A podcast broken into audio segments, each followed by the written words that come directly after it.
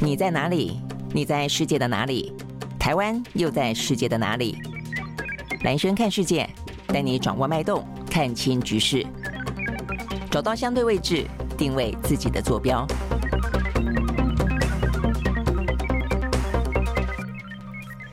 Hello，大家好，欢迎收看呢一个礼拜啊，这个又开始了。我们今天的蓝轩看世界，好，希望呢过去这个周末过得还算是愉快啊，呃，有好好的休息，有好好的这个沉淀养足啊，这这个自己的体力、精神跟脑力。OK，好，那在今天一开始的话呢，一样的，我们来看一下的，就是在过去这个周末，大概来说的话呢，呃，这个过去这个周末，大家还是关心的就是上海，就是中国大陆啊，这个中国大陆疫情目前解封的状况怎么样？样啊，那这个当中的话呢，包括了呢，这个习近平在接见啊，这个呃欧盟的理事主席啊，这个 Michelle 的同时呢，在过去这个周末呢，释放出来呢，就是说呢，其实习近平曾经跟 Michelle 谈起了有关于这段时间啊，呃，全中国面对呢这个疫情以及疫情的风控，似乎呢确实有很多的人民感到心情呢，呃，很沮丧、很低档啊。那呃，也意也意在言下的，似乎呢，这个中国大陆必须要进行一个新的。情势的啊这个调整，让疫情呢防疫呢进入到另外一个阶段，所以这个声声明啊，这个这个对谈其实蛮微妙的哦，等于是习近平第一次谈到了，他没有谈到白纸运动，没有谈到呢各个地方出现的示威，但他提到了一些民怨跟民众的感受哦，所以呢这个部分呢，我相信啊，他这个相当程度的算是啊这个。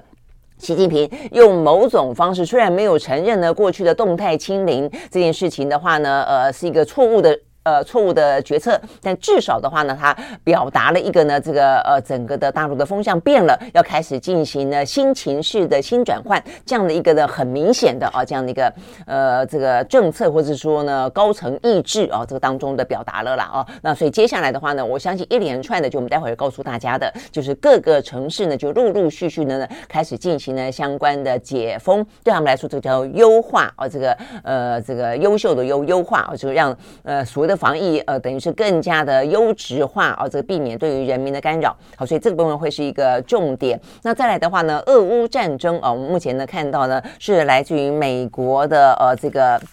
算是情报总监吧，哦，这个是国家情报总监海恩斯，他也呢特别强调说呢，在今年的冬天啊，看起来呢要呃真正期待俄乌战争呢可以这个趋缓，或者说呢坐上谈判桌，基本上已经不太可能了啦。呃，虽然我们先前的预测也都这样的说了哦，但是呢，等于是呃透过他的呃这个。国家情报啊，这个搜集到的呃讯息，做出一个比较清晰的研判，所以他认为整个状况要等到明年春天。呃，他说呢，俄乌呃双方似乎呢都在等待着。呃，明年春天的反攻哦，所以呢，意思是说也不是要要结束啊，等于是，呃，今年冬天大概就这样僵持住了啊，然后呢，呃，可能就是僵持住呢，零零星星的战火呢，呃，就是也不算是正式画下休止符，但是呢，也不会有这个非常积极的、强烈的啊这个攻击的行动。那呃，等待啊，这个冬天过去之后呢，春天会有新一波的反攻啊。OK，好，所以呢，这个战争呢。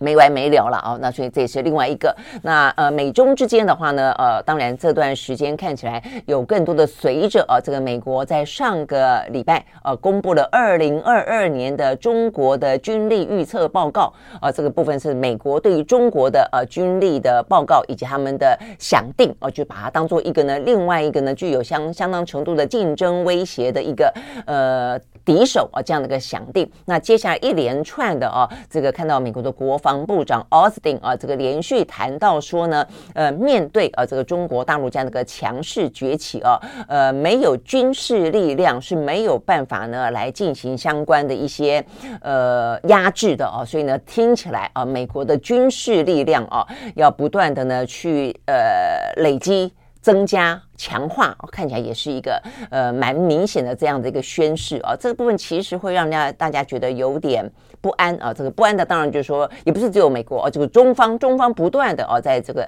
呃军事部分呢加强它的一些国防预算，然后呢增加了很多的呃军事武力的部署啊，还有包括当然对对台海之间啊这样的可能的威吓。呃，但是呢，美方的话呢，现在也很清楚的告诉你说，他也要来增加他的军事力量。那除了他自己之外的话呢，当然也包括了一些印太部分的布局，当然也包括了强化台湾，让我们打扮得更像豪猪哦等等。我想这个部分的话呢，也是啊这个这一两天当中呢蛮清楚的这个讯息，也是我们待会会跟大家讲的一个重点哦。OK，好，所以呢大致来说，这是这几个今天的重点呢。当然有关于呢呃整个的经济的局势，因为接下来的话呢，美国的十二月份的升息如何，这个都是啊这个在。华尔街在股市当中呢，非常直接的一些影响的哦，所以呢，这个部分的话呢，当然也是哦，这个在今天一个相关的话题。目前来看的话呢，他们的升息应该是两码左右了哦。那呃，这个因为哦，这个目前看起来的话呢，在美国打击通膨的效果显然的并没有那么的好哦，因为在周末上个周末呢，又有一些呢相关的数据呃出来了啊，所以这部分也会在今天的呃经济的话题当中呃会是一个焦点啊。那当然包括接下来美中战火。哦这个在呃科技冷战当中的台湾啊，这个所谓去中化、去台化这个话题，在今天也有一些相关的后续哦，有好有坏啊。我们就我们待会呢就来跟大家说。好，所以一开始的话呢，还是先看看呢，从欧美股市呢来开始看起啊。在上个礼拜五的话呢，很明显的一方面是受到呢中国疫情呢慢慢慢慢的很清晰的啊，慢慢清晰的，就是说要开始解除风控啊，开始变得缓和啊，缓和呃，这会比较精确一点，缓和啊。那这样的一个状况算是一个利多。但是反过来说的话呢，在美国，我们刚刚讲到有些数据显示出来的话哦，他们的升息，呃，就算是两码，看起来比较缓和，但是的话时间会拉很长，所以这个部分的话呢，比较算是利空啊、哦。所以两相呢，这个呃，等于是拉锯底下哦，还包括了。呃，欧盟，欧盟的话呢，已经正式的通过了十二月五号要对俄罗斯的呃石油禁运这件事情呢，设定价格的上限，啊是六十块钱美金，这不也敲定了啊？所以呢，对于油的呃这个能源呃危机来说的话呢，可能又会增添了不少的一些压力啊。所以呢，这几个主要的因素啊，导致了在上个礼拜五欧美股市看起来呢是跌多涨少的局面。好，我们先从美国开始看起。好，在美国呢，道琼呃涨了三十四点八八点，收在三万四千四百二十九点八八点，涨幅是百分之零点一。纳斯达克指数跌跌了二十点九点，收在一万一千四百六十一点五点，跌幅是百分之零点一八。S&P 五百呢下跌百分之零点一二。另外呢，费城半导体跌了百分之一点一九。好，这是美国股市。那欧洲的话呢，三大指数啊，这个除了德国是涨涨了百分之零点二七之外，英国跌小跌了百分之零点零。三，法国也跌，跌了百分之零点一七。那呃，油价我们也顺道讲，油价呢也跌哦。这个油油价的话呢，呢在上个礼拜五呢，西德州原油跌了百分之一点五，收在每一桶七十九点九八块钱美金。伦敦布兰特原油下跌百分之一点五，收在每一桶八十五点五七块钱美金。好，所以呢，因为都是我们刚刚讲到这几个因素的交错影响啊，所以呢，就一并来告诉大家。好，那这个三个因素的话呢，我们就分别来讲啊，比较快一点讲的是。美国啊，美国的话呢，因为这个话题讲很多了啦，哦，那所以大家应该已经。呃，大概呃比较能够掌握了，而且短期之间的话呢，打通膨也不是一个那么快速就可以见效的啊。尤其呢，我们也分析过了，呃，目前通膨的话呢，用一个呃需求面的呃这个嗯调整啊，其实供应面的话呢，如果没有补上来的话，其实效果也不见得会那么的好。所以总而言之啊，目前看起来在上个礼拜五的话呢，因为公布了一些数字，这个数字显现出来的是，呃，这个对于呃这个美国打通膨的力道。可能还要在呃。就算不加码进，也要持续下去哦，才可以奏效。好，那为什么呢？因为上个礼拜呢，看到了一些就业跟薪资相关的数字显现出来的，美国的就业状况还算是火热哦。那呃，所以呢，代表的就是呃，如果说就业还不错，那薪资的话呢，某个程度你就要用薪资去去抢人。那薪资又居高不下的话，通常来讲，物价就不会压得下来。好，所以呢，这个数字呃几个啊，第一个是美国的劳工部在上个礼拜五呢公布的十一月份的非新农的新增新增就业人数啊，呃，这个结果是二十六点三万人，远远高过于市场预期的二十万人。好，所以这个部分的话，代表是就业市场还算是不错哦。那再来的话呢，平均时薪单月成长的幅度。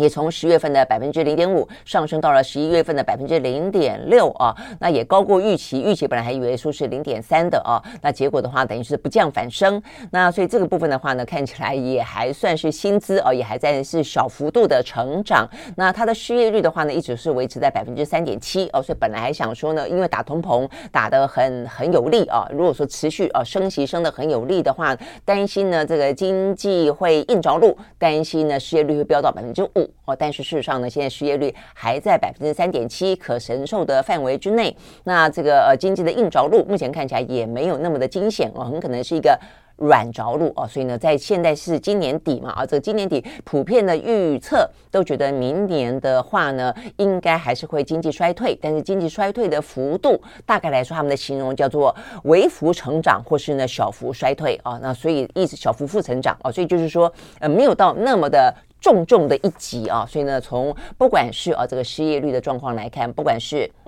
呃，这个相关的经济成长率的状况来看的话呢，显然的，呃，这个升息的力道都还在市场可承受的范围之内。好，所以大概来说，简单呃解读这个数字就是这个样子。所以意思就是说呢，你升息个两码哦，一定是可承受的啦哦。那而且甚至时间要再拉个更长。好，所以呢，等于是数字呢，呃，更加的去确定了有关于联准会先前试出来的，呃，乍听之下比起过去偏鸽，但事实上也还算是鹰派。这样的一个立场，OK，好，所以呢，这个部分的话呢，是让呃这个上个礼拜五啊，这个美国股市啊，其实一开盘的话呢，就开低震荡。那尤其是呢，有所谓的联准会传声筒之称的这个《华尔街日报》的记者，我觉得这个记者啊，这个坦白讲，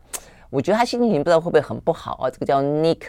Timiraos 啊，因为通常被叫做传声筒啊，这个是记者很不喜欢听到的。他应该是他很精确的可以去掌握跟传递啊，这个呃华尔街呃，尤其是联准会啦，联准会的讯息啊。那啊，但是他如果只是传声筒，而不是他的一个研判正确跟很会跑新闻的话，这个名词这个形容词挂在他头上实在是不太好啊。好，但是所有的人都说他是一个联准会的传声筒啦啊。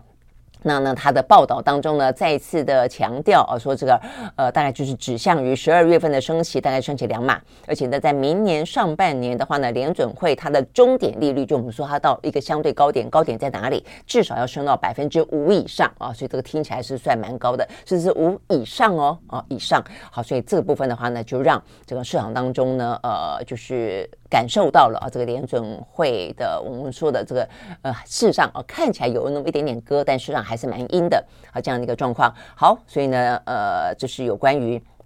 呃，这个通膨啊，这个升息相关的话题，好，那这个是当中的因素之一。那另外的话呢，呃，这个在美国的罢工话题了啊，这个美国总统拜登啊，这个礼拜五签署了一个防止铁路工人罢工的法案啊，所以呢，避免呢造成这个大罢工啊，因此产业链呢再次中断。但是中间谈到有关于呢这个呃病假是不是给薪啊等等的话题，似乎呢还在这个呃拉锯当中了哦。OK，好，所以呢这个部分呢是我们刚刚讲到的，在市场当中比较关注的。第一个话题就是跟通膨升级有关，好，所以讲到通膨升级的话呢，在台湾部分的话，我们就顺道来看看啊，这个是我们的央行的呃总裁啊，这个是呃杨金龙，杨金龙的话呢，他嗯有一一场演讲啊，这个昨天在中研院的呃。上个周末了，这个中研院的经济所里面演讲啊，特别提到说呢，呃，整个台湾啊，这个受到国际的，尤其美国的升息等等的这个连带的影响的关系，所以目前看起来的话呢，在十二月份啊，应该也还是不免要升息。那目前看起来的话呢，升息应该是。半码啊，半码。那所以呢，目前看起来的话呢，就是会升个百分之零点一二五左右。好，那呃，但是啊，这个我们的金融圈说预估了啊，这个是媒体的报道说呢，央行的升息呢，到明年应该会喊卡哦。就对台湾来说的话呢，没有到这个欧美啊这么严重的物价的飙涨啊。那呃，而且呢，明年的通膨呃可能会慢慢慢慢的趋缓啊。所以对台湾来说的话呢，可能未必。会要到跟着美国的升息跟得这么的紧啊，所以呢，今年的十二月份预期啦，哦，这个台湾方面的预期是说呢，渴望是这一波升息当中的最后一次升息了。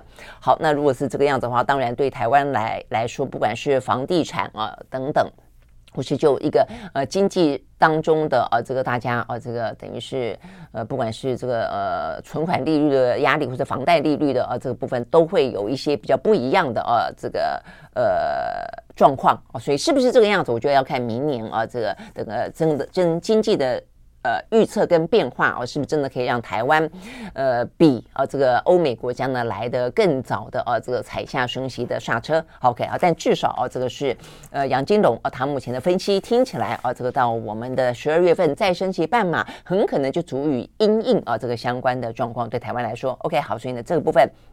是就升息，那升息的部分当然要讲到这个物价了啊。那物价的话呢，当然也就要看看呢这个相关的能源价格。好，所以这个能源价格的话呢，就要谈到有关于呃这个等于是十二月五号。呃，相关的对于俄罗斯的石油的价格上限，好，所以呢，这是的欧盟呢，在上个周末呢，最后拍定的，就是说，先前不就讲到百要到是呃六十块钱美金，还是到七十五块钱美金，在这个波间啊、这个区间啊波动，但是要最后拍板的是六十块钱美金啊、那所以对于很多的欧洲国家来说啊，那个对于石油的呃这个需求比较大的啊，像是先前啊讲到，但像是德国、法国都已经另外去找。尤其德国了啊，已经去找他们自己可能替代能源了啊，那所以这部分的话呢。在这一波里面啊，这个比较不是一个表达意义的国家。这一波里面表达意义的国家，比较像是什么希腊啦、马耳他啦哦，这些呢，呃，算是在船运部分呢非常繁荣发达的国家，因为他们的用油量就非常的大哦。那呃，像希腊，大家应该会有印象吧？哦，这个什么希腊船王哦，当初那个欧纳西斯还娶了这个嗯美国总统甘乃迪的遗孀啊，这个贾桂琳啊，就是那个欧纳西斯哦。所以像希腊。好像是这些海岛国家，他们的船运都非常非常的发达，不管就观光、就海运，呃，商业的部分来说都是一样哦。所以对他们来说的话呢，呃，这个价格哦，这件部分如果压到这么低哦。就压到太高了，就他们的呃希望的呃状况呢，事实上跟大部分的欧洲国家是不一样的啊。这个价格呢，如果说高一点的话呢，可能他们可以提供的服务哦就会来的呢呃比较有空间哦。但是如果价格压这么低的话呢，很可能对于俄罗斯来说的话哦，它很很很可能就是会。仰赖啊，这个西方国家不要讲购买了，呃其他的一些服务啊，这个相关的一些运输啦、保险啦这一部分可能都不会有了，所以对他们来说是一直来说呃，对这个价格比较敏感的，反对比较呃强硬的。但是它事实上呢，就欧洲呃的整个的核心国家来说，他们却又是比较边缘的，就到最终。还是排定六十块钱，呃，美金好，所以呢，这个六十块钱美金的话呢，呃，目前呃，这个宣布出来之后的话呢，当然呃，可想而知，俄罗斯的话呢是马上的表达了抗议啊，所以呢，这个抗议的话，他们表达哦、很明显的说拒绝呃这个六十块钱的石油价格上限。那事实上，这一次的这个六十块钱的呃价格上限是由美国一开始财政部长耶伦提议嘛啊，那由欧洲的国家呢最主要来讨论。那事实上，我们还拉进了 G7。啊，这些所谓的呃经济的先进的国家，另外还拉进了澳洲哦，通通来参与，就希望说呢，能够用价格上限的方式，呃，让俄罗斯不要再啊这个。目前油价不断的走高哦，所以的话，就说虽然有一些经济制裁，但是这个经济制裁让购买俄罗斯的石油的量可能减少，但价格反而飙高，所以对俄罗斯来说赚的钱一样多，甚至还更多哦！所以这个部分的话呢，赚了那么多的钱，就成为他去打俄乌战争，让这个战争持续下去添柴火的一个非常重要的经济来源。好，所以才会回过头来说要把这个价格呃这个设定一个上限。好，但是有没有用？我想这是大家呢，呃，这个讨论最多的啦。在这个之前就已经很多人觉得说啊，这个未必有用。那现在定到六十块钱之后的话呢，目前看起来也还是我、哦、看到这个呃市场当中的讨论，也还是认为呢这个用处并不太大。所以我们刚刚讲到说这个油价，油价虽然稍微的下跌了哦，但你看这个油价相关的讨论，他们都认为哦这方面的。呃，影响啊，这个就有关于制定价格上限这件事情的影响，应该不会太大，因为他们认为这件事情讨论了这么久，大概有差不多接近半年之多。呃，就算啊一开始会有影响，但是呢，经过半年的时间，呃，俄罗斯、中国跟印度哦这一这一区块，就是呃这一次造成欧洲的能源危机，也因此降低对于俄罗斯的石油依赖的这一部分，不去算它了。新兴的这样新产生的一个呢，呃，他们自己的一个供应链，大概也都准备的差不多了哦。所以呢，现在呢，再去呃这一块的人啊，这个再去国家再去说呃制定价格上限，对他们来说，可能早就已经准备好了一些因应之道哦。所以因此呢，认为这个影响不会太大。好，但不论如何，但是呢，这样的一个。协议出来之后呢，俄罗斯当然要表态啊，所以呢，俄罗斯克林姆林宫方面，呃，还是呢再次的强调，绝对不会呢接受这个价格上限，然后呢，呃。这个部分还说他们要呃，就是对于那些参与啊这个价格上限的国家，他们会呃进行更多的啊这个等于是俄罗斯对他们来说啊这个会切断啊这个更多的一些呃任何服务的需求，还不只是说卖不卖油就服务的需求。那再来的话呢，呃，普丁还说他打算呢找一个适当的时间要去访问呢他并吞下来的乌克兰的东部东部啊这个顿巴斯这些地方啊，所以意思就是嗯。言下之意啦，除了对于你们给我设的呃价格禁令，我不但是毫不在意啊，觉得反而就是要报复你，而且呢，我也没有打算停止这个战争，然后我还要去视察我并吞的啊这个欧东地区，大概是这个概念啊。OK，好，所以呢，有关于。呃，欧盟哦，这个相关的跟 G7 哦这些所谓的价格上限部分，目前看起来的话呢，是不是可以对于石油价格呢，哦这个油价产生一些效果？然后对于呢这个俄罗斯发动战争的这一方产生一些呃压抑的啊这这些的我们。原本希望达到的啊，这个效应目前看起来呢，其实并不是太大。OK，好，所以呢，就是跟俄罗斯啊有关的相关话题，俄乌战争啊这个相关的话题。呃，事实上我看啊，这个相关的报道当中，不只是我们刚刚讲到市场当中油价的啊这个反应啊，连泽伦斯基。都这样说啊，泽伦斯基呢，对于呢，我我看到这个部分很有意思。他说呢，对于这个呃设定石油呃油价上限这件事情，泽伦斯基昨天说，这个根本不严重哦，对他来说的话呢，就是小 case 而已，无法阻止俄罗斯在乌克兰发动战争。他形容呢，欧盟跟 G7 所做出来这样的一个决定是一个软弱的表态。所以这个话讲的也还蛮，呃，蛮尖锐的啊。就是说，你看起来以为是一个表态，表态是说要啊，这个帮助乌克兰，呃，要去压制啊，这个俄罗斯，让他呢，等于像抽银根的概念了啊，让他不要有那么源源不绝的呃这个。金钱啊，可以去帮助他继续呢，呃，进行这场战争。但事实上，呃，泽伦斯基认为这是一个软弱的表态啊。他说呢，俄罗斯每一年还是会赚进大概呢上千亿的美金，大概新台币呢至少三兆多。那所以呢，他觉得这一笔资金，呃，还是可以用来破坏啊，目前呢，呃，这些。国家哦，若干国家的稳定，意思当指就是乌克兰的稳定了哦。OK，好，所以呢，这个部分看起来，呃，连啊这个泽伦斯基都有点点语带讽刺，所以我觉得这就是一个。我就是不断说，这是一个战争背后啊，这个各个国家当中国际的现实啦。你就一个道德性来说啊，这个呃外交呃辞令来说，一定要讲说是反对战争，一定要说是去挺乌克兰，一定要去谴责发动战的那一方面。但是谴责到什么程度，你用多少的行动去制止这场战争，其实跟每一个国家跟这个战争的地缘政治背后的千丝万缕都是有关系的啊。呃，有些是讲。一一套做一套，有些事上呢是嘴巴不讲，私底下拼命捞钱都有啊。那所以这个部分的话呢，呃，其实真的是，而且还跟你这个地缘之间的紧密程度有关啊。你有北约啊，这就在俄罗斯的旁边，那当然更紧张一点。那美国啊，这个远一些啊，所以呢就是呃听起来啊，这个有距离。那所以呢讲的话经常。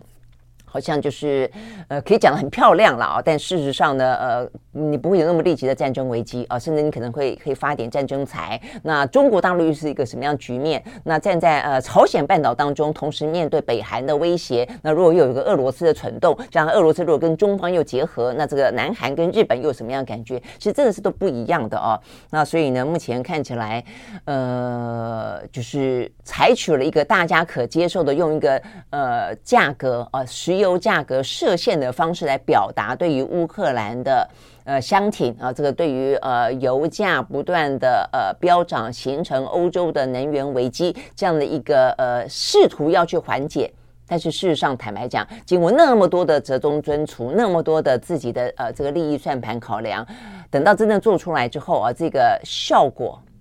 妥协之后的这个结果，呃，对于他们真正想要达到到的目的，而且都已经削弱很多了啦。我想这是呃，针对这个行动啊，为什么大家看起来其实不是那么看好啊？这个所谓的价格上限的呃的效效用。那就这个本身的战争来说，我们刚刚有讲到，美国的情报总监海恩斯哦，他已经说了哦，他说呢，在这个冬天来临的时候，战争不会结束，但是预料。节奏会放缓啊，这预料节奏会放缓。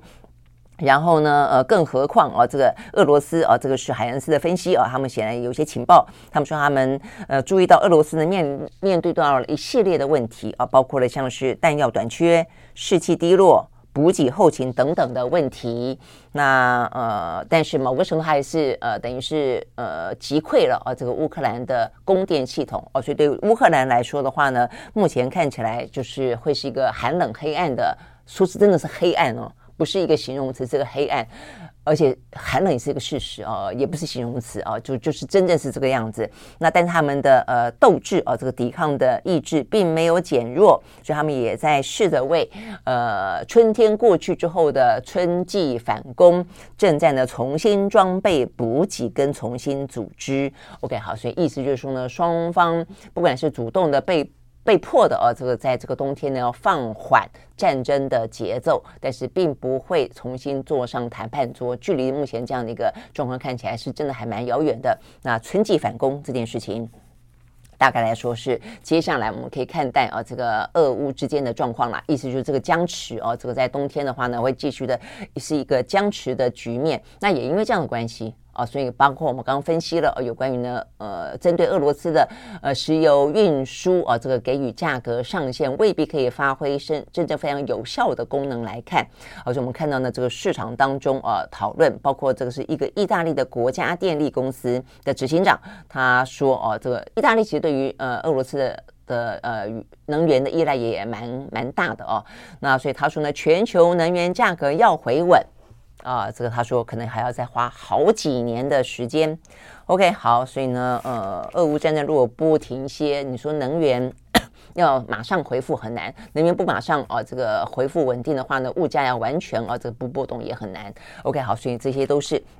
呃，环环相扣的啊。OK，好，所以呢，这个部分呢是我们刚刚讲到跟俄罗斯啊有关的话题。OK，好，那再来的话呢，就要讲讲啊这个中国疫情了。哦，我们刚刚讲完，讲了美国的升级通膨啊，讲了这个俄乌战争啊，现在讲中国大陆。好，中中国大陆呢，目前状况来说，算是啊这个在那么的紧张的状况，就是国际的情势当中，经济的逆风当中啊里头，算是一个比较好的消息啦。所以对他，所以虽然对啊这个习近平来说是一个权力上的挑战。但是呢，他因此要因应这个权力上的挑战所采取的措施啊，实际上呢，对全球的经济来说，呃，对于呢中国经济可能重新恢复动能来说，都算是一个比较好的消息。那就是我们讲到的，它逐步的呢放宽了防疫。那呃几个比方，呃，我们刚刚讲到的几个很重要的啊，这个。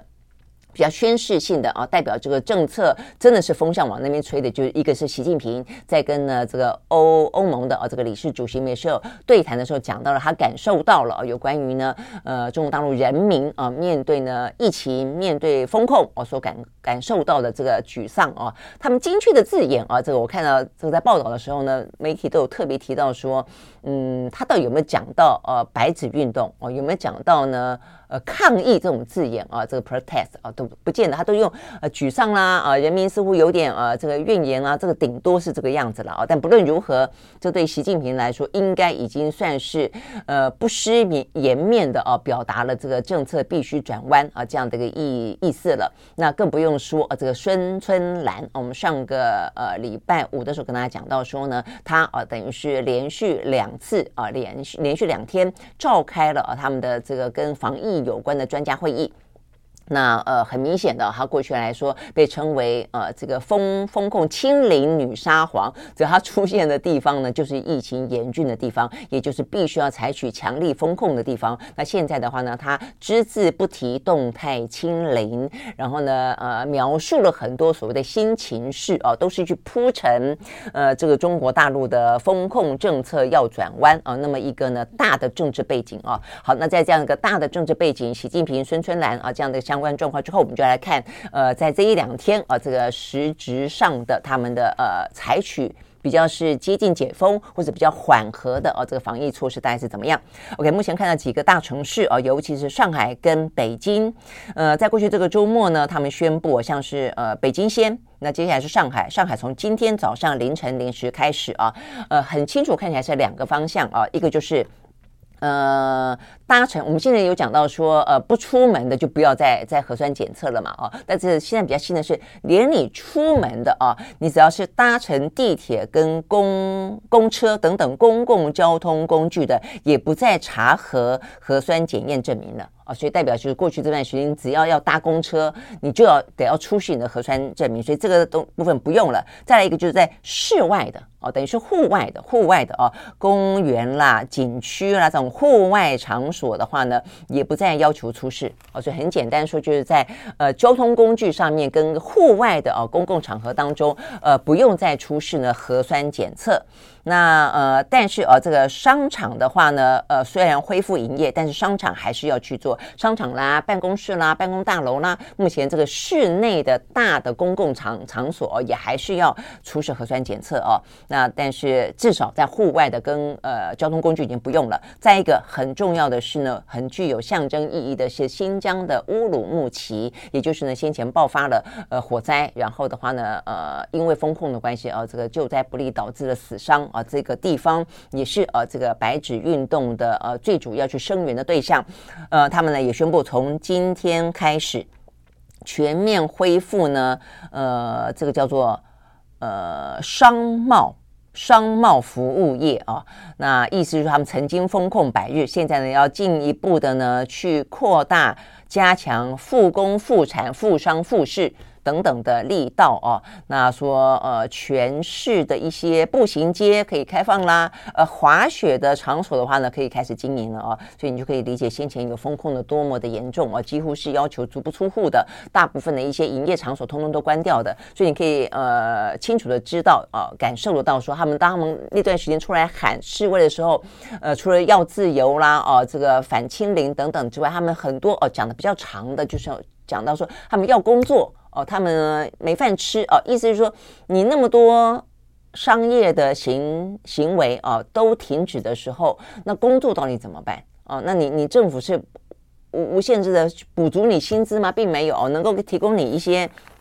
呃这个呃食物就已经很不错了哦。我想这个很多的民怨事实上是这样子哦，真的是来的非常的啊，这个影响到他们的生计了，所以才会有那么多的愤怒。OK，好，所以我们刚刚讲到的呃这个是。北京、上海，好，还有这乌鲁木齐。那另外的话呢，像郑州，哦，就是一个非常像是富士康就在就在那个地方嘛，哦，所以他们呢连密闭场所呢也开始逐步的开放。然后的话呢，武汉也宣布，哦，从今天开始呢，搭乘地铁跟公车不需要查核呢这个核酸阴性证明等等。大概来说就是这个方向啦。啊，就是呃搭车啦，啊这个呃户外的啊就不用查了。那但是室内的话呢，还是啊要要查啊，也还是就是比较密闭空间嘛，等等。好，但是的话，另外一个就是说，因为这样的关系，啊，所以他们想说，那核酸检测就测了，就是很多都不用了嘛，所以他们有些地方就干脆把核酸检测站呢给撤掉了。好，但这件事情的话呢，就惹来了很大的问题啊，就是说因为。有些办公大楼、商场还是需要去查查验啊，这个相关的证明，所以突然之间呢，呃，撤掉大部分的核酸检测站啊，尤其像北京，造成了呢啊，大家怨声不断啊，就你有些地方还是要查，但是你要能够去做筛检的地方变少了，所以呢，呃，也是啊，另外一波的民怨啊，所以就变成说他们呃这一波啦啊，就突然间放宽，做好准备了吗？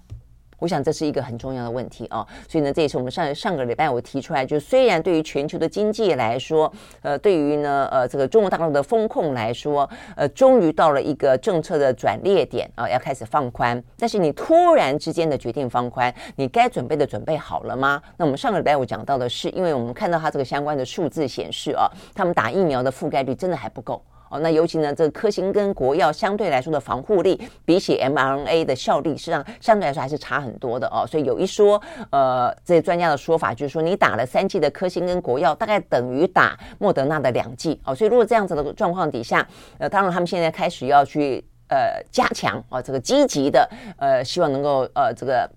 让这些老人家、长辈，或者是说有一些呃高风险的族群，能够尽快的打疫苗。但是，呃，你这个速度要比赛，你各方面已经放了这方面的疫疫苗的呃覆盖率，如果没有跟上来的话，其实这个风险啊，我们看到这个数字是三亿人的呃脆弱族群，就是面对疫情有三亿人的脆弱族群啊，他可能是因为年长的关系，可能是因为慢性病的关系，哦、很可能各式的关系，所以这个部分如果导致了重症跟死亡的几率飙升的话，那么接下来就是你的医疗的的承载量了。啊，所以呢，你的医疗体系如果没有办法有那么多的一些相关的啊这些医护人员上来的话，其实接下来啊，这个对中国大陆来说，呃，风控放宽可能有另外一波哦的危机产生，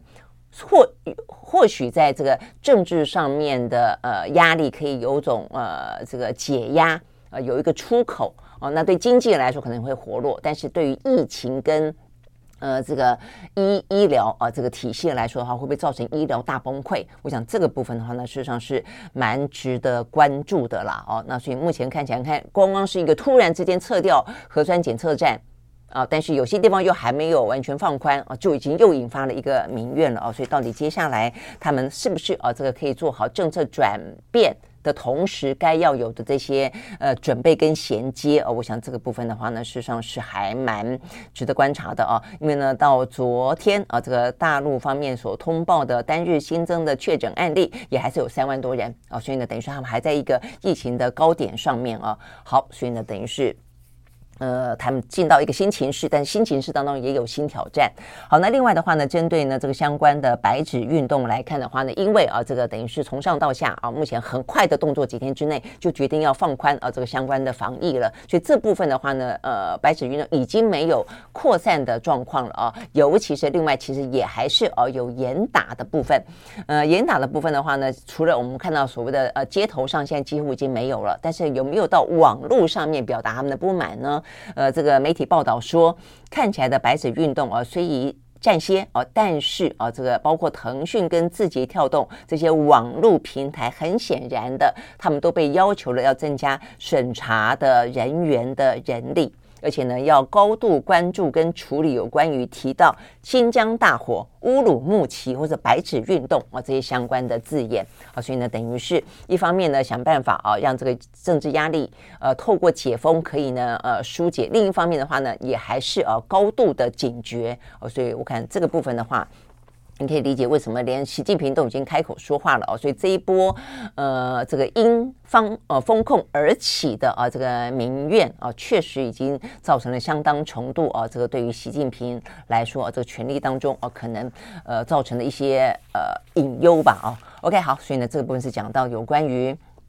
呃，相关啊，这个大陆的防疫啊，这个放松啊，这个相关的一些讯息。好，但讲到防疫放松啊，呃，全世界事实上都是啊，这个中国大陆算是最慢最慢的了，而且呢，采取的呃措施也是相对来说最严啊，所以也被批评说是违反呃这个人权的部分。但是啊，也不要以为说整个的疫情也真的就是完全啊可以不用去呃关注了啊。除了呢，这个美国的首席的防疫官福奇啊，他。还是有特别提醒说，呃，还是会担心啊，这个疫病毒继续的变异啊。那只是说，如果变异的是越来越弱哦，那但是呢，越来越普遍，那那可能是另外一个呃局面，是大家还可以去 handle 的啊。但就今年冬天来看的话呢，呃，这个这是美国媒体的报道啊，他们说呢，在感恩节过后，他们出现了 COVID-19 确诊者。住院升温，重新反弹的一个呃数字趋势啊。那另外的话，还加上冬天的话呢，呃，等于是有三种啊，这个交集啊，会形成一个完美风暴，就是呃，COVID-19 啊，重新呢，呃，这个等于是反弹呃感染，再来一个流感。啊，流感是第二个，还有呼吸道融合病毒哦，所以呢，这三个目前看起来的话呢，让啊这个美国呢，在各个州在感恩节大家嗯群聚啊，这个等于是欢聚啊，另一方面也就是病毒的群聚过后，开始很明显的升温，各个州过去一个礼拜都通报平均确诊的住院人数上升，还不是只有确诊而已哦，是住院人数上升。OK，所以这个部分的话呢，说让医院的量能又再次的紧绷。好，那我想这个部分的话呢，事实上是嗯，所有的人都都要都要注意的，尤其是呼吸道啦，哦，慢性病啦，年长者啦，我想对台湾来说也是啊，这个流感啊，这个在过去这段时间也都是哦，还蛮呃感染的状况也还蛮呃蛮快速的哦，还蛮多的。OK，好，所以呢，这个是讲到啊这个美国的情况。好，那呃，这个部分是我们讲到几个啊，这个对于整个的经济啊，还有一些相关的地缘政治，大家比较关注的话题。那讲到中国大陆的放宽呃这个风控啊，那同时在这方面啊，如果稳定住局面，一切都看起来是依照这个方向去走的话呢，这个习近平有另外的事情啊要进行，那就是他呃打算啊，这个目前看起来是一个蛮重要的一个出访行程，那就是呢另外一个地缘政治，呃，当美国。呃，有点像是退出之后啊，这个对中国来说的话呢，正是一个进去布局的好地方呢，就是中东地区。好，所以呢，这个十二月七号，习近平呢要打算访问沙乌地阿拉伯，然后的话呢，十二月九号他要举办呢，跟沙乌地阿拉伯之外啊，这个。所有的中东国家哦，这个要呃进行峰会啊，就叫中阿峰会啊。那所以意思就等于是他安排了一连串的在中东地区的访问行程了啊。那所以这个部分的话呢，事实上会来的重要的地方啊来说，也就是美国可能会要警觉吧啊，因为呢，他跟沙特阿拉伯在过去这些年，呃，本来因为石油利益哦，他们自己的页岩呃这个页岩油的关系哦，他们也没有把。中东当做那么重要的迫切必须了啊，那所以呢，等于是呃需求啊，等于是中国呃美国跟嗯跟中东地区啊这个关系没有到那么的呃有石油利益了啦啊，除了这个方面之外的话呢，更不用讲沙乌地阿拉伯呢，在过去这些年，因为华盛顿邮报啊这个记者被杀这个事情的话呢，导致了美沙之间的关系啊一度是非常非常好的啊，那但是陷入了极度的谷底。那所以呢，在今年中间的中啊，这个呃，拜登走访中东地区的时候，为的是他真的不得不啊，因为油价飙到一个程度，物价飙，所以他想要去跟沙乌地阿拉伯商量啊，说是不是呢可以呢增产。那所以你只好去啊，这个拜访他啊，所以呢，他呃，在他嘴巴里面被形容成杀手啊，呃，这个凶手啊，这样的一个呃，沙乌地阿拉伯的掌有实权的王储呢，穆罕默德两个人见面，我想大家应该都有印象啊，他就是用手肘碰手肘，理由是说啊，疫情的关系，但坦白讲，这是化化解彼此之间啊，这个曾经呃怒言相向啊这样的一个尴尬了啊，那但是显然那个见面呢，并没有让呃美。美沙之间的关系啊，变得比较和缓啊，所以呢，在那个状况底下啊，呃，你可以完完全全理解，对于沙乌地阿拉伯来说，也就很欢迎啊，这个中国呢跟他打交道。那当然，另外一方面也是跟中国国力崛起，他对于一些能源的需求呃越来越强，就形同于当年的美国，也是一个非常壮盛的国力，需要很多的能源，很多的石油，所以因此需要中东国家。那所以呢，现在的中国也是一样，所以他需要更多的能源，所以他自己本身也产，但他需要更多，而且他也乐得啊，这个趁着美国。国跟沙乌地阿拉伯不好的时候，他呢跟沙乌地阿拉伯呢建立更深的关系。那沙乌地阿拉伯来说也是一样啊。好，所以呢这个部分的话呢铺成了啊，这个在十二月七号，呃，他要去访问啊，这个习近平要出访沙乌地阿拉伯的重要性啊。所以呢，我记得在几个呃一两个月前吧，等于是 G20 呃不是就是二十大啊，中国的二十大那个时候就有讲到说二十大落幕之后啊，这个对于习近平来说非常重要的一个外交出访行程就是。中东地区，好，那所以这个部分的话，他们会对谈。那呃，OK，他们也希望呢，呃，除了。呃，这个到到沙乌地阿拉伯之外啊，也跟这个中阿峰会其他的阿拉伯国家呢，能够谈到的，包括能源问题、安全问题、投资问题等等啊，还有更多地缘政治啊，所以他们强调啊，这个双方都说啊，这个是在中阿关系史上具有里程碑的意义啊，他们也希望进一步的能够签署呢自由贸易协定，呃，建立起更深的战略性的关系。OK，好，那事实上呢，呃，沙乌地阿拉伯已经是在嗯过去这些年当中跟中国之间的贸易关系哦，已经非常的深了。它是呃中国大陆在中东跟北非地区最大的贸易伙伴，在去年的贸易数字啊，这个中阿贸易额高达三千三百零三亿美金啊，呃，比起十年前翻了一倍啊，一倍半之多。OK，好，所以呢，这是有关于呃这个习近平呃相关的一些出访，那也因此呢带出来的是另外一个讯息哦，那就是在今天我们看得到的呃，刚才讲到说，美国的国防部啊，在继公布了中国的二零二二军力报告之后，我们看到呢连串的一些谈话啊，不管是在军事当中的谈话，还是说呢，在更多的一些呃中美之间，你都会发现呢，呃，这个对抗局势啊，虽然在拜登跟习近平见面之后，在外交上跟呃建立护栏有一些呢呃沟通机制上还算是恢复了通畅啊，所以这个部分的话呢。等于是有点防撞了啊，这个防撞击啊这样的一个趋势，但并不代表双方之间的竞争啊，甚至呢这样的一个呃对抗啊，呃有因此而停歇。好，所以呢这边有几个讯息，第一个，美国的国防部啊，就是他们的国防部长奥斯汀，他在公布了相关的军力报告，特别提到什么呃什么二零。三五年会拥有一千五百枚的呃核弹头啦，呃，然后呃，意思就是说呃非常值得警惕啊。这个之后，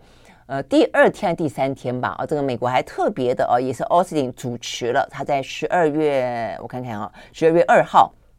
他主持了一场啊，这个算是公开亮相的一个仪式。公开亮亮相什么呢？美国的 B 二十一。匿踪轰炸机啊，这个很高调的啊，这个让它亮相。那这个部分的话呢，呃，在美军的形容当中哦，说这个是一款二十一世纪的轰炸机，它可以面对呢更多更复杂的威胁，包括来自于中国大陆跟这个呃俄罗斯啊，这话都讲得很白。那尤其在二号啊，十二月二号那一天的亮相仪式当中，哦，这个美方表明这一款飞机是用来击败中国迅速成长的网络、太空跟核武的军力。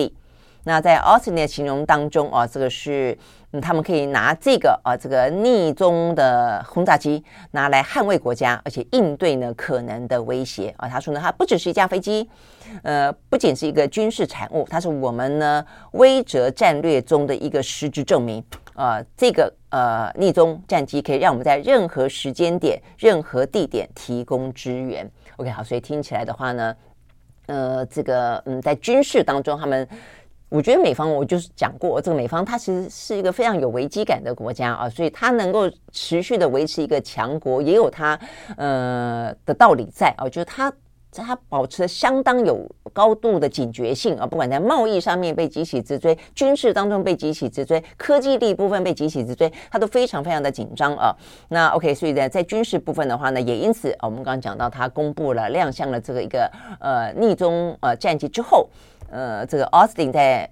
十二月二号嘛，这个十二月三号，他又在一场呢，这个是雷根图书馆的国防论坛上，他说他就讲得更白了啊，他就说呢。美国更正处在呢对抗中国大陆的关键时刻，需要由军事力量来确保，是由美国的价值而不是中国的价值来制定二十一世纪的全球规范。哦，所以等于是他摆明了说，他认为中国呢有能力，这个是一路来的调子。他认为中国有能力，也有意图要来主导国际秩序，哦，要挑战由美方主导的国际秩序。那所以呢，呃，过去这样讲之后呢，现在更明确的是，他要用军事力量来捍卫，来避免中国取美国而代之，来。呃，影响到国国际的秩序啊，所以呢，翻译成白话文就是：我美国可以来主导国际秩序，你中国不能够来主导国际秩序啊。所以呢，总而言之，看起来呢，目前呢，这个美方啊，不管是在意识形态上还是在行动上，都高度的啊，这个去强化了他必须要用军事力道来抗衡中国啊这样子的一个呃想法了啊，所以。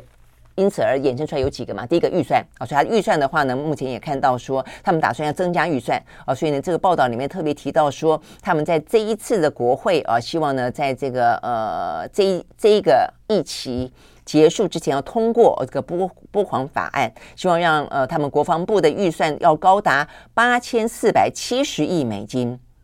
这是二十几兆二十几兆台币。这么多，呃，中国大陆的年度预算我刚刚查了一下，大概是六七兆哦，所以等于是美方的呃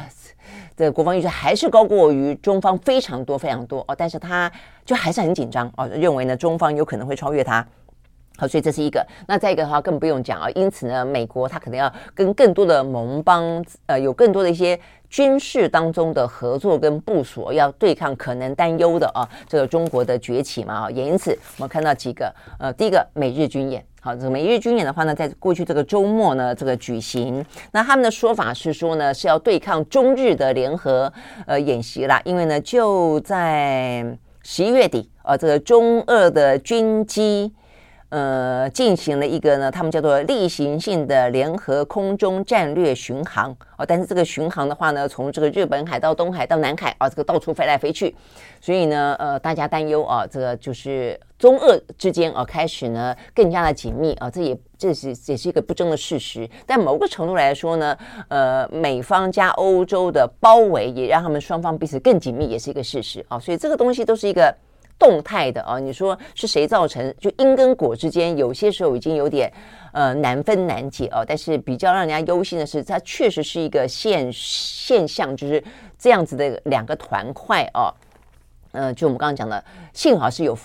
呃防护状机制了啊。那否则的话呢，这个两个团块之间啊，确实是不断的啊，在各个层面还是在紧密的联手当中啊。好，那说是因应啊，这个中俄之间的。空中战略巡航，所以美俄军演第一次这次演习呢，叫做两面作战啊。一方面的演习呢是呃，在这个嗯东海啊，然后在钓鱼台附近面对的是中国。那这一次的话呢，还把俄罗斯也拉进来了啊，所以他们等于是两面作战。担心的是什么呢？他们有一个非常非常具体而真实的想定啊，这个是日本的产经新闻报道的啊。他们说呢，美方跟日方呢正在呢。模拟演练说，如果美日跟中俄部队同时发生战争，所以这个已经叫做本来是担心中国万一啊，这个假设侵略台湾啊，造成的台海作战，那可能会影响到日方啊，日本啊。但是呢，现在也担心，那如果说中中国发动战争的同时，俄罗斯也趁机往南下啊，这个对于什么朝呃南韩呢，对于日本展开侵略，那该怎么办？啊，所以他们的想定呢，就是。呃，中俄同时呃这个出动，那俄罗斯会进攻北海道，那中国大陆的共军解放军会攻打台湾跟日本的南边，就像琉球群岛这个部分。好，那所以这个部分到时候该怎么办呢？那所以呢，日呃美国跟日本的军队该怎么动？那这边就说呢，呃，这个日本有陆上自卫队，那美国有陆军啊，他们可能负责抵御俄军。然后呢，呃，这个日本的海上解放军以及呢美国的陆战队则负责呢对抗中国方面的军队啊，这个解放军等等啊，所以这部分就是做了一个模拟的操练操演了啊，所以但是这是第一次啊，我觉得我觉得比较呃值得注意一下，第一次进行两面作战，就是现在的想定已经到了说，如果啊如果你呃美美国不断的去串联啊，这个在印太地区的日本啦、南韩啦。呃，澳洲啦，哦，等等等，那所以中方也开始去串联日本，所以到时候如果如果说呢，这个在印太地区战争一发生，是是团块式的战争，哇，这个这个就很伤脑筋了。那也难怪啊，这个上个礼拜如果大家还记得的话，其实朝鲜半岛上面南海以西越这段这段时间不断的啊，跟美国去进行相关的军演的时候，它是模拟什么呢？它是模拟呢北朝鲜等于就是北韩也发动战争。OK，好，所以如果是这样子兜起来看的话呢，最糟糕的一个局面应该是，呃，俄罗斯、中国、朝鲜共同发生战争啊。那往南边，所以韩国、南韩啊，这个日本、台湾啊，同时的卷进去，那到时候。美国当然呃，可能要用什么样的呃态度来面对？是继续用呃代理人的战争啊、呃、来调动军队，还是美军会要到印太地区驰援？这又是另外的故事了。好，所以呢，但是现在总而言之看起来啊、这个相关的一些。呃，军事同盟之间的军事演习越来越复杂啊、也越来越多，首度、首度、首度啊，都是呢因一个更新的局面啊。但这个更新的局面看起来，一旦啊有个导火线引发，这个战争的规模都比原本想象中的来得更大更大，而不是单单只局限在一个什么台海啦、东海啦、南海啦，它可能会串成一气哦。OK，好，所以这个部分是目前看得到的啊，这个比较。嗯，伤脑筋的地方了哦。好，所以呢，这个部分的话呢，是有关于呢，在军事上面看起来啊，这个美国要加强他们的军事预算，那加强呢，他们在印太地区的更多的一些军事演习，以及跟盟国之间的军事合作。好，那还不止这个啊，那目前看起来的话呢，有关于科技冷战这部分也还在持续当中。那这个这部分的话呢，是呃，因为啊，这个美国的政策很清晰哦，所以他们的相关的美国的企业啊，以防万一，以及呢，呃。有更多采取的行动了。这边讲到的是，呃，大厂防断链啊，所以呢，更多的像是 Dell，像是呢这个惠普等等啊，都等于是民间美国的企业了，开始要求呢一些他们下面的一些呃合作的供应的厂商，能够尽量的去中化啊，意思说你你你转到其他的地方去吧啊。所以目前看起来，这个消息报道的是呢，这个去中化之后是台湾目前呢呃受到订单的。呃，好处啊，就转单效应了哦。那所以这个部分呢，讲到的是，呃，像是台呃这个联电跟力基电呢，目前受惠都很大啊、因为呢，这个部分的话，呃，要求去中化，我们刚刚讲到像戴戴尔啦、惠普等等啊、他们事实上呢是用的比较是属于成熟制程的。那成熟制程的话呢，就是。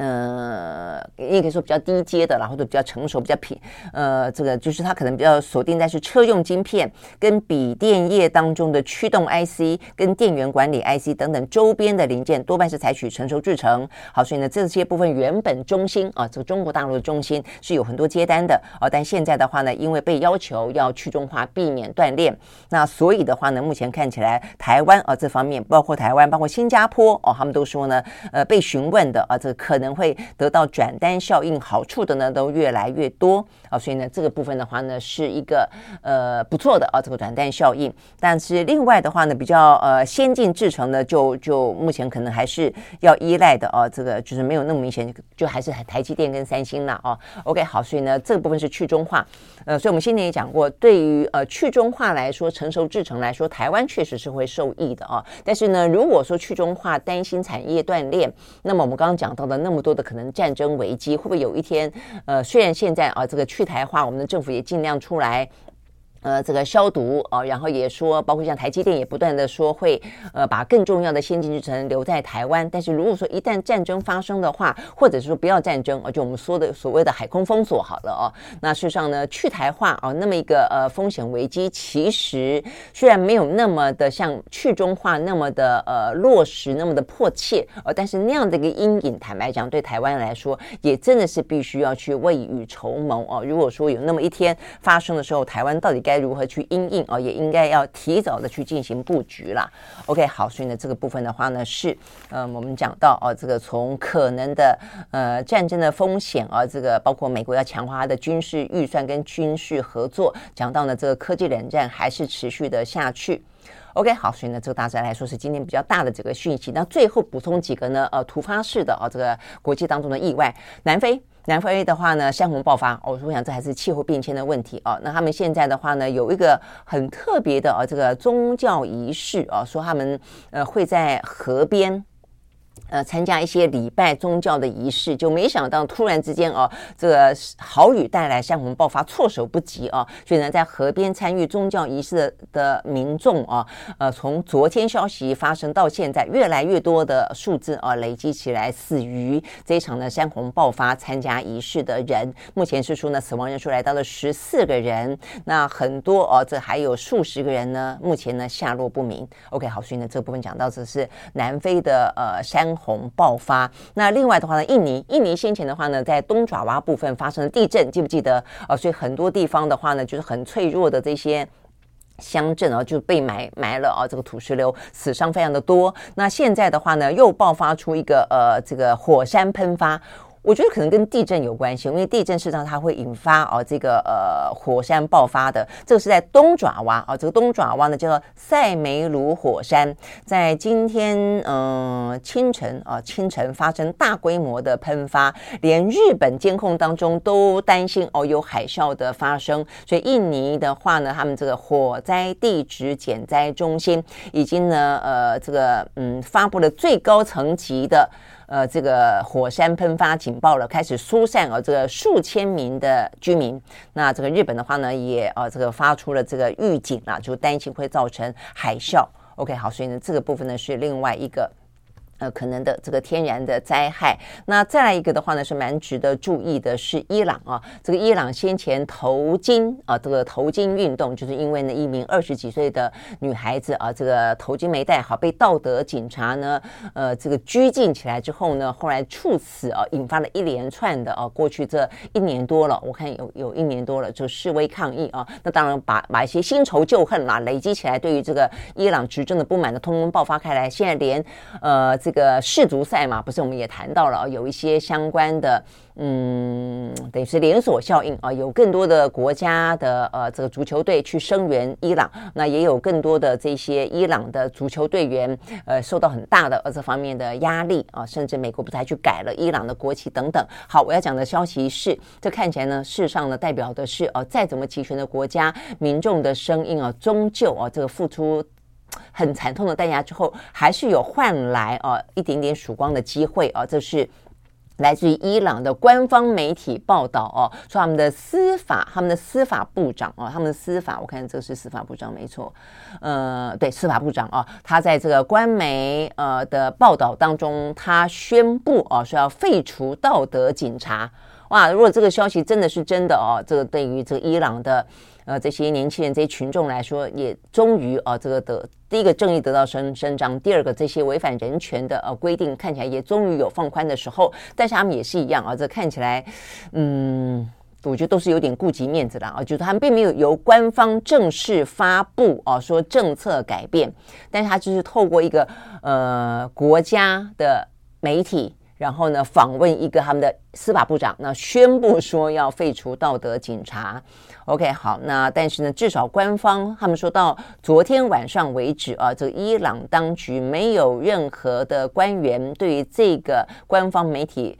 呃，所报道这个讯息呢，予以否认啊。所以如果是这样子的话呢，伊朗的道德警察是不是从此会走进历史？那但是会是一个什么样的局面？可以不用戴头巾吗？还是呢，没有到那么的严格等等啊？那对于女性啊，对于人权啊的这个呃尊重，是不是因此呢，可以说进入到另外一个阶段？真的不知道，我觉得要看看相关的后续。但至少这是一个比较好的消息。好，所以呢，这是我们今天看到比较重要的一些国际讯息，提供给大家。我们明天同一时间再会，拜拜。